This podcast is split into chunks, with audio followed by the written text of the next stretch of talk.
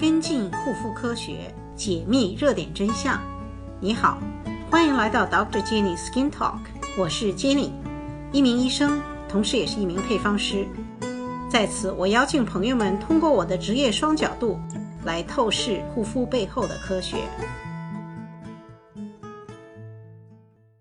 听众朋友们，大家好。我们有不少朋友提问到，尤其是男生，他们说毛孔中总能挤出一些白色有味儿的这种糊状物，到底是什么东西呢？今天我们跟大家一起来看一看这个现象背后到底有怎样的科学。不知道大家有没有注意过，这种现象呢，往往都是发生在皮脂腺功能比较旺盛的部位，比如说这个面部的三角区啊。还有这个我们前胸啊、后背等等这些部位，如果你不去挤它呢，它也不会变成痘痘。如果你挤了，那过个两三天再去挤，同样还有这样的东西被挤出来，这到底是什么东西？为什么会这样？给我们皮肤带来皮肤问题吗？那其实呢，我们挤出来的这个东西就是我们常说的皮脂腺的分泌物。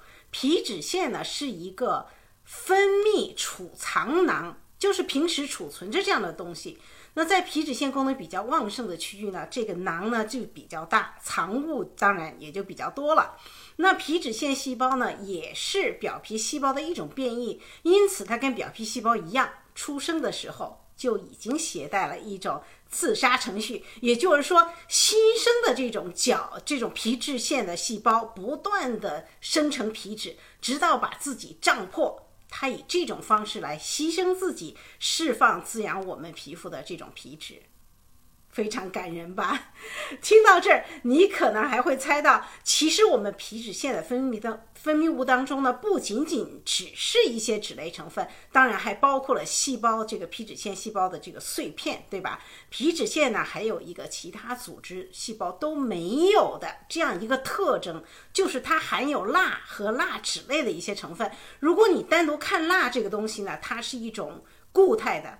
大部分都是固态的，对吧？因此呢，皮脂腺的分泌物并不是一个完全液态的状态，也就是说呢，它是一种黏糊糊、有黄、有点淡黄色的半固体状态的物质。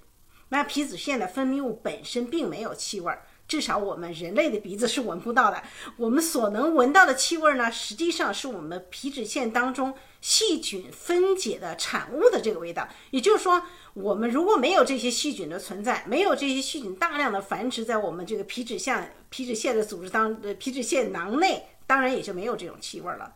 当我们挤的时候呢，把囊给挤空了之后呢，慢慢这个囊又自动的积累补充回来，那它对皮肤到底有没有危害？首先，我要告诉大家的就是，它是一种正常现象，真的不必惊慌。皮脂腺内呢住着一些细菌和真菌也是正常的。我们知道呢，皮脂腺功能越就是越旺盛、越活跃，这种现象就越明显。比如说呢，以雄性激素为主的这种男生人群，或者是大油皮的肤质。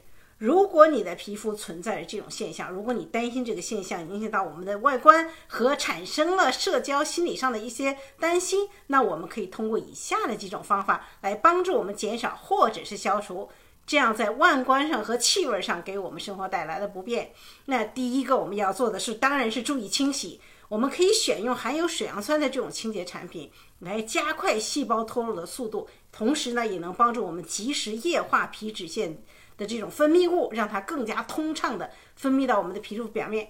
比如说呢，路德清的这种水杨酸皂，用它来沐浴。当然，洁面我们还是不推荐皂皂，因为皂皂清洁力真的是太强了，会伤害我们皮肤屏障，导致皮肤敏感。面部呢，还是需要选一些温和的水杨酸的洁面产品比较好。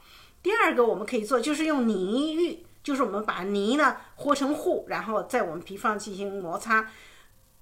最常用的、最好的去油最好，实际上是印第安愈合泥，它可以，我们可以用它来擦前胸、后背啊，甚至面部的皮肤，就是摩擦以后就是洗干净，这就是叫泥浴。第三个，当然我们可以选择控油的方法，我们可以选择含有一些维生素 B 三呐，还有锌的呃 PCA 的这样的产品，来帮助我们从控油和杀菌两方面来改善多油和消消灭这种不愉快的气味儿。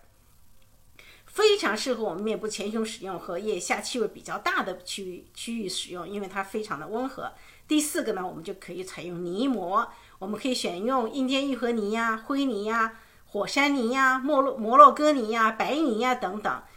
一周一次来清洁我们毛孔内的阻塞物。这样子的话，有强化去油的效果。好了，关于皮脂腺和它的分泌物这个内容呢，今天我们就跟大家分享到这儿。谢谢大家收听，下周咱们再会。